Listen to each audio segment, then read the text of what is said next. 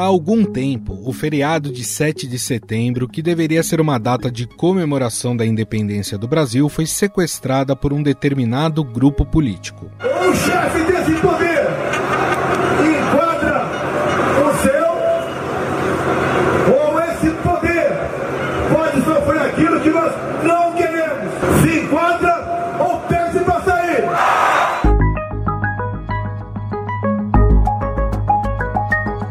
Nos últimos anos, a data foi utilizada por Bolsonaro e pelo bolsonarismo para mostrar força pública e produziu algumas cenas de mau gosto para dizer o mínimo, como essa em que o ex-presidente comparou a beleza das primeiras damas. Podemos fazer várias comparações, até entre as primeiras damas. Não há o que discutir. Uma mulher de Deus, família e ativa na minha vida. Mesmo com a derrota de Jair Bolsonaro, ainda existe o temor de que os grupos mais radicais possam promover ações como aquelas do 8 de janeiro, na invasão dos prédios públicos. O Exército e a Secretaria da Segurança Pública do Distrito Federal têm monitorado a mobilização de bolsonaristas que planejam realizar protestos contra o presidente Lula durante o desfile cívico-militar do Dia da Independência, em 7 de setembro. A avaliação da inteligência dos militares é que apoiadores do ex-presidente Jair Bolsonaro têm se dividido entre dois grupos. Um que apoia a ida ao desfile em Brasília para vaiar Lula e as Forças Armadas e outro que considera mais adequado esvaziar o evento, como um recado de que o petista não tem apoio popular, como tinha o antecessor.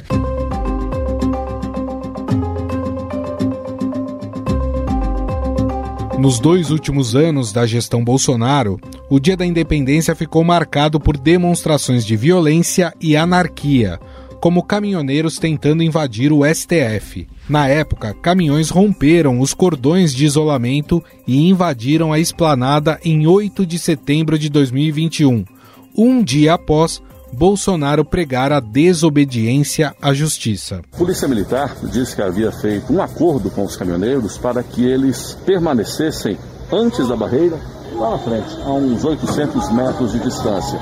Mas por volta de nove e meia da noite, os caminhoneiros chegaram e os policiais não ofereceram resistência. Então eles passaram, estacionaram os caminhões aqui ao longo da esplanada e depois a Polícia Militar fez um outro cordão, uma outra barreira. Por isso, o Exército e a Secretaria de Segurança Pública do Distrito Federal têm monitorado os bolsonaristas que planejam realizar protestos contra o presidente Lula durante o desfile cívico-militar. A inteligência militar diz que apoiadores de Jair Bolsonaro têm se dividido entre dois grupos. Um que apoia a ida ao desfile em Brasília para vaiar Lula e as Forças Armadas, e outro que considera mais adequado esvaziar o evento. O monitoramento é uma prática comum das forças de segurança nas vésperas de grandes eventos, mas ele se intensificou após os atos antidemocráticos de 8 de janeiro.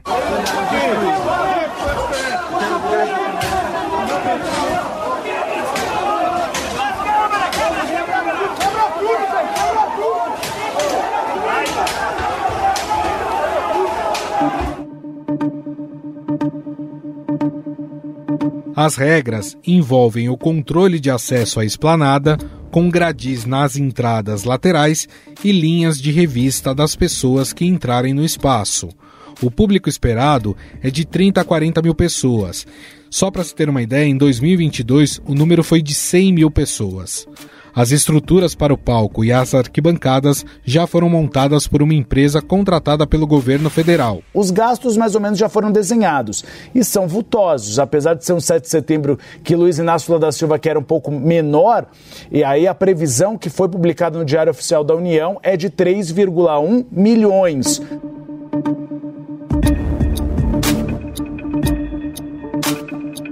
Governo Lula promete mudar o perfil do desfile cívico-militar de 7 de setembro. A única fala pública será do próprio Lula, com a tradicional autorização ao comandante do Planalto para iniciar o desfile. O presidente ainda fará uma declaração em cadeia nacional de rádio e TV em comemoração à data. Apesar da rigidez nos procedimentos de segurança, as cúpulas do Exército e do Ministério da Defesa não acreditam que haja risco de mobilizações de bolsonaristas como no 8 de janeiro.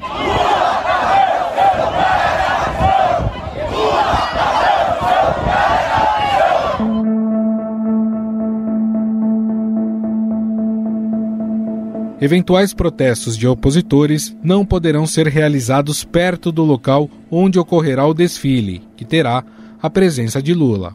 Afinal, o que podemos esperar deste novo 7 de setembro na gestão petista? Há como recuperar essa data como um símbolo nacional? Sobre o assunto, vamos conversar com o jornalista, professor da USP e colunista do Estadão, Eugênio Butti.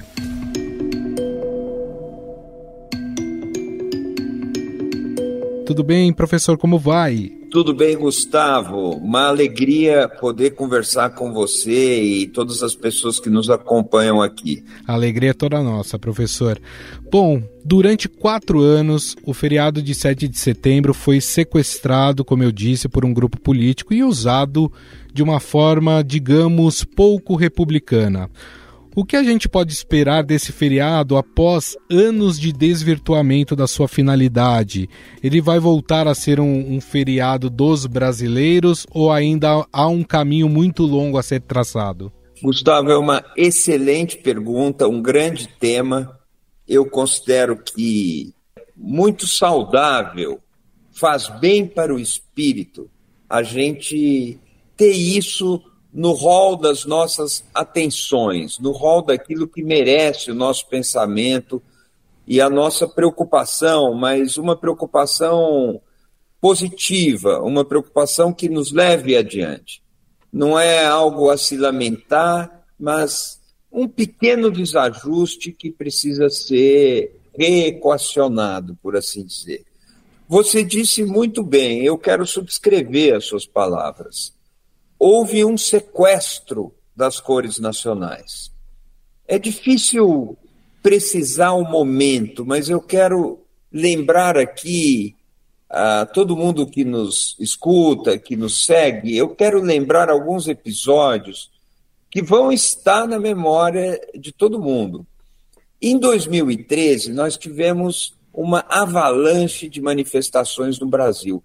Isso foi chamado de Jornadas de Junho, depois Jornadas de 2013, mas a verdade é que foi uma sequência. Aquilo aconteceu em junho de 2013, no começo por causa do preço eh, da tarifa dos ônibus eh, circulares, ônibus urbanos, transporte urbano, mas depois ganhou outras eh, amplitudes. Foi um processo que seguiu. Em julho nós tivemos, de 2013 ainda, nós tivemos mais manifestações, mas isso foi adiante e chegou até pelo menos 2016. Eu quero puxar pela memória é, das ouvintes, dos ouvintes que estão aqui conosco. Em 2016, a Câmara dos Deputados julgou a admissibilidade do processo de impeachment contra a então presidente Dilma Rousseff. E naquele dia havia manifestações na esplanada dos ministérios. Manifestações a favor do impeachment e manifestações contra o impeachment. As autoridades do Distrito Federal, que naquele tempo funcionavam, decidiram pela separação das duas manifestações. E foi erguido um muro no centro da esplanada dos ministérios, como uma linha do Equador. Separou de um lado aqueles que eram contrários ao impeachment e, portanto, a favor de Dilma Rousseff, e do outro lado, aqueles que eram a favor do impeachment e contrários a Dilma Rousseff.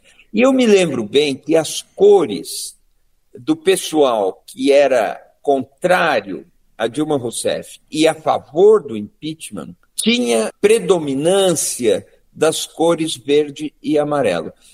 Isso caracterizou bem cromaticamente falando, aquela manifestação. Porque, do outro lado, as pessoas que defendiam a permanência da Dilma Rousseff na presidência da República tendiam mais para uma coloração vermelha. É curioso porque antes, em 2013, as manifestações de rua traziam gente com bandeira, traziam gente com bandeira vermelha, e ali no calor, na ebulição daqueles protestos, começou a se operar uma cisão, uma divisão. E no governo que se estendeu de 2019 a 2022, no governo federal, houve a apropriação das cores de preferência dos movimentos foram a favor do impeachment e depois começaram a adotar outras bandeiras, e isso foi mais ou menos estatizado. É algo curioso e algo realmente que merece a nossa atenção. A divisão, esse sequestro das cores verde e amarela, a, a, que você se referiu, Gustavo, ela não aconteceu, esse sequestro, ele não aconteceu no governo federal que se estendeu de 2019 a 2022.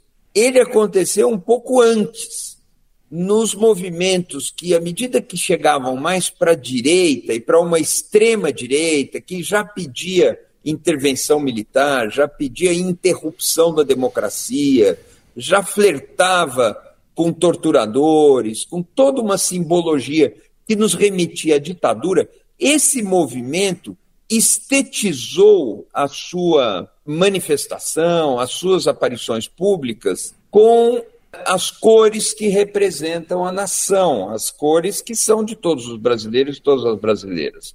E consolidou esse negócio. O verde e amarelo passou a simbolizar não as cores nacionais, mas passou a simbolizar um movimento político que a toda hora agredia instituições, e falava abertamente na necessidade de uma intervenção militar, como eles diziam, no heroísmo de figuras identificadas com a prática da tortura durante o regime militar, foi virando uma identificação cromática de gente que defendia porte de armas, de gente que defendia censura, atacava a imprensa, atacava universidades, atacava a ciência isso acabou sendo muito ruim, uma redução, um sequestro das cores nacionais. Aí vem a pergunta, professor, como é que a gente recupera os símbolos nacionais, né? Porque existe um trabalho também a ser feito em relação a isso. E quando eu digo símbolos nacionais, estou falando desde a bandeira nacional, das cores e até mesmo, por que não, da camisa da seleção brasileira. Como é que a gente faz para recuperar isso? Eu acredito e naturalmente nós recuperaremos isso. Eu mesmo, você, as pessoas que nos escutam, nós temos lembrança de ver jogo de seleção brasileira com a camisa da seleção. Era uma festa, você se vestia de amarelo, era uma festa. Agora, se eu sair na rua com a camisa da seleção brasileira, eu posso ser mal interpretado. Alguém pode inferir que eu estou usando essa camisa para apoiar um ex-presidente da República que deixou uma memória traumática para o país. E eu, se não quiser ser visto como um defensor do uso de armas, como alguém que tem simpatia por torturadores, por alguém que tem saudade do regime da ditadura militar, eu não posso usar amarelo. Isso que é uma loucura que aconteceu entre nós. Eu lembro, em 1984, a cor que simbolizava o movimento pelas diretas, na campanha das diretas já, nós vínhamos de um país que não tinha eleições há 20 anos, mais do que 20 anos, mais do que 20 anos, mas em 1964 o golpe militar interrompeu a eleição, etc. A história é conhecida. Mas uh, o movimento que procurava restabelecer as eleições diretas para presidente da República foi o movimento das diretas já, cuja cor era o amarelo. As pessoas usavam amarelo para defender a democracia contra a ditadura. O Brasil tinha eleições de prefeitos, de governadores, eleições muito cerceadas, não eram eleições plenas, mas existiam eleições, mas nós não tínhamos eleição para presidente da República. E a campanha das diretas já queria retomar as eleições para a presidência da República, o que só veio no Brasil em 1989, depois da Constituinte de 1988. E a cor símbolo que nós vestíamos, que nós queríamos, era o amarelo, um símbolo brasileiro.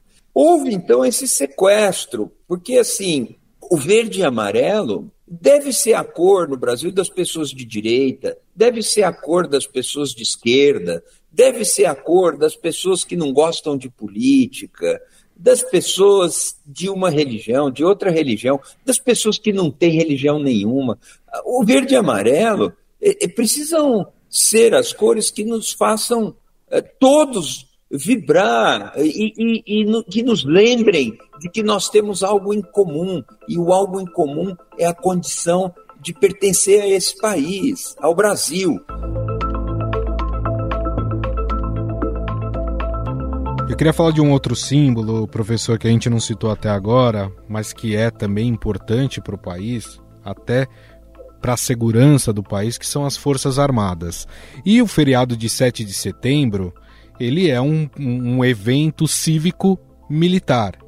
E aí temos os militares hoje não tendo a sua importância dita pelas pessoas tanto da extrema direita como as pessoas de esquerda. As pessoas de esquerda olham com desconfiança para as Forças Armadas por tudo que aconteceu pela tentativa de golpe, que alguns militares eh, participaram ali, pelo menos, de uma conversa sobre isso, dos crimes que alguns militares cometeram durante a gestão de Jair Bolsonaro e que está sendo tudo eh, mostrado neste momento, e as pessoas da extrema direita também passaram a, a olhar com um olhar de desprezo às Forças Armadas porque as considera traidor da nação por não ter emplacado um golpe de Estado no ano passado.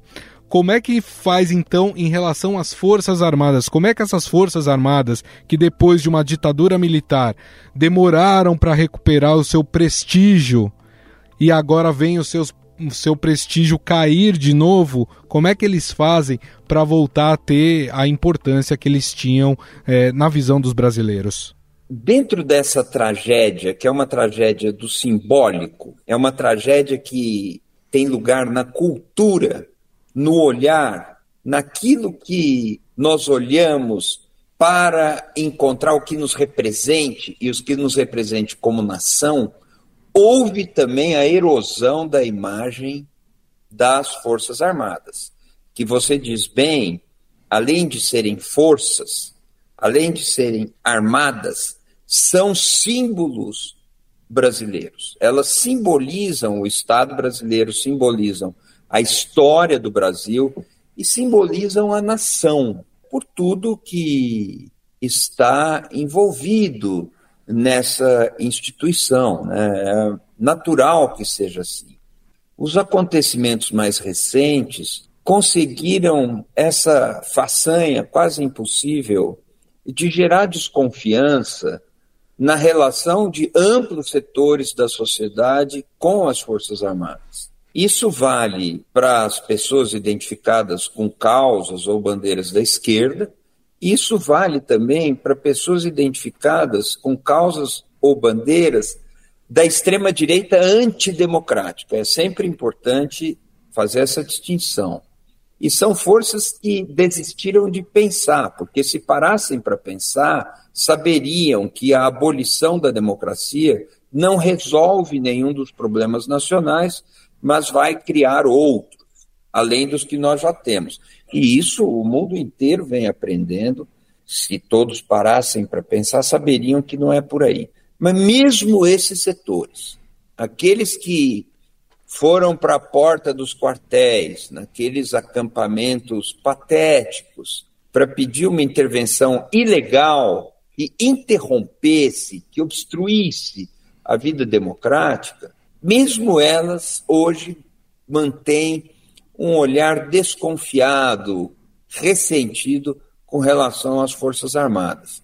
É muito desalentador que isso tenha sucedido. Como é que isso pode ser superado, então? É uma crise de imagem que terá que ser superada. Nós, todos que temos compromisso com o Brasil, como cidadãos, como professores, que é o meu caso, jornalista, eu sou um jornalista, tudo isso faz parte daquilo que merece o nosso empenho. Nós todos queremos que as Forças Armadas recuperem a sua melhor imagem e que as coisas sejam pacificadas, harmonizadas, que haja um equilíbrio. Quem mais pode fazer alguma coisa com relação a isso são as próprias Forças Armadas, são os comandantes ou os oficiais de alta patente dessas instituições.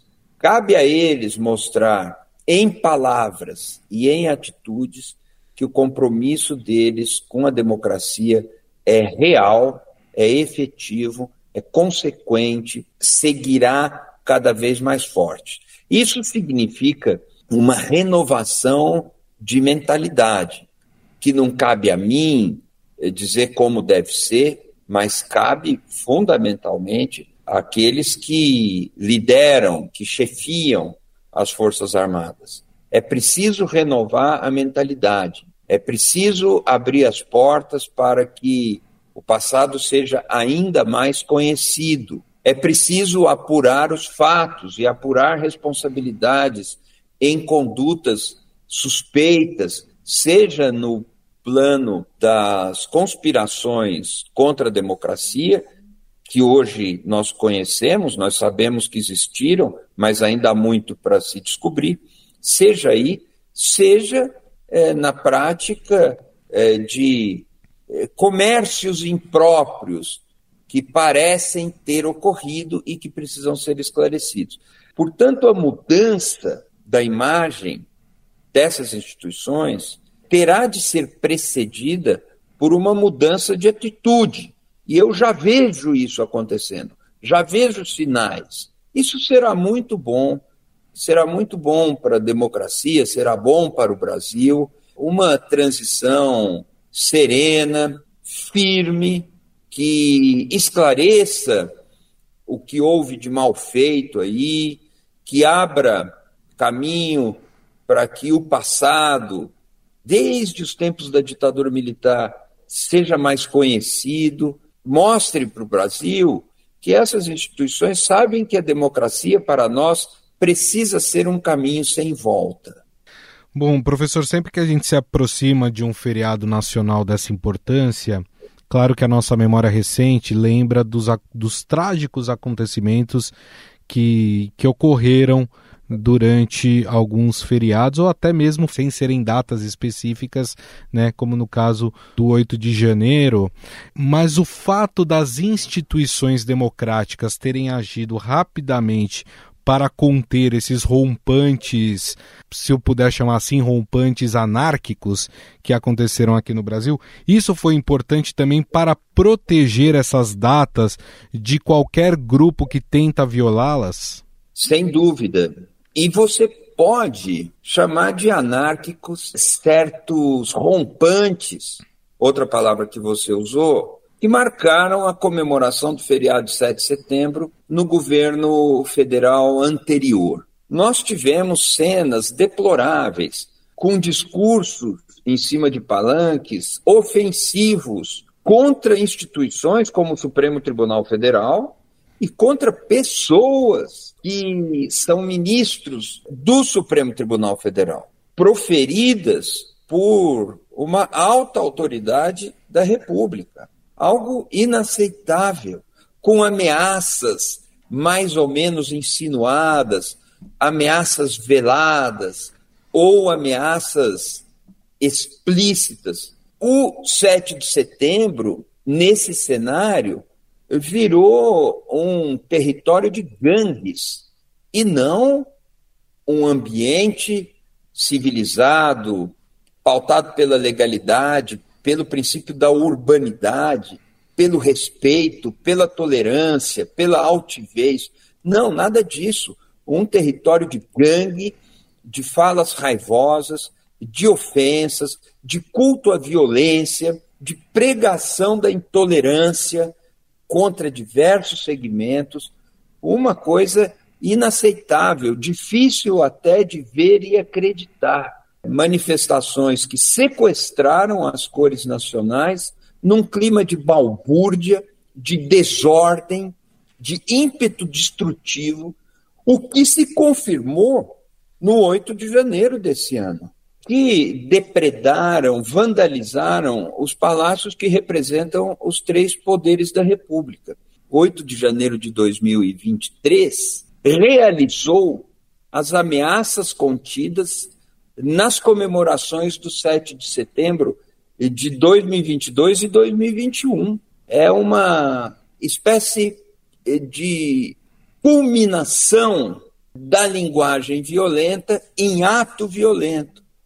E aquilo é um retrato deplorável do que nós hoje entendemos como o sequestro do verde e amarelo por um bando selvagem que retira o verde e amarelo do lugar que deveria ser o dele, que é o aconchego da nação, a convivência pacífica da nação, as cores de todos nós. Nesse sentido, o 7 de setembro que se aproxima se reveste de uma carga simbólica como nós não vemos há muito tempo.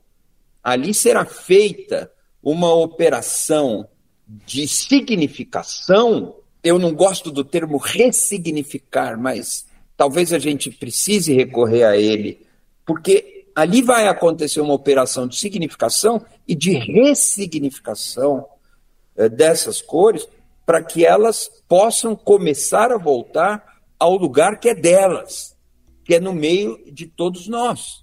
Queria agradecer mais uma vez ao professor da USP, jornalista, colunista aqui do Estadão, Eugênio Butti, que mais uma vez, gentilmente, aceitou o nosso convite e participou aqui do nosso podcast. Muito obrigado, viu, professor, mais uma vez. Meu caro Gustavo, eu é que agradeço. Para mim é um grande prestígio conversar com vocês e conversar com as pessoas que nos escutam aqui. Eu admiro muito o trabalho que vem sendo feito por vocês e de todo o Grupo Estado.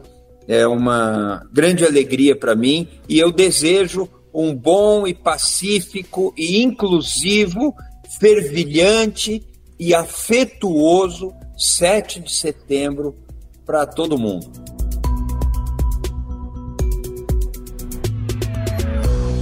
Estadão Notícias. O Estadão Notícias desta segunda-feira vai ficando por aqui. Contou com a apresentação minha, Gustavo Lopes, o roteiro, produção e edição são minhas, de Jefferson Perleberg e Gabriela Forte. A montagem é de Moacir Biasi.